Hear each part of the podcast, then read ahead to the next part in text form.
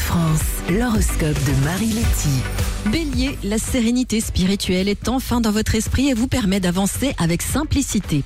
Taureau, vous aimeriez gravir les échelons plus vite que ce qu'on vous propose.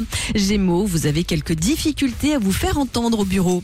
Cancer, si vous êtes célibataire, cette journée devrait pouvoir vous apporter ce que vous cherchez. Lion, c'est grâce à une très bonne nouvelle sur le plan personnel que vous serez une boule d'énergie positive.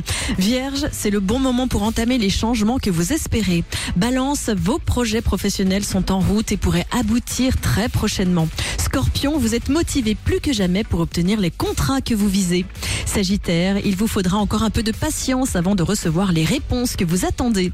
Capricorne, c'est grâce à la bienveillance de certaines personnes que vous irez là où vous voulez.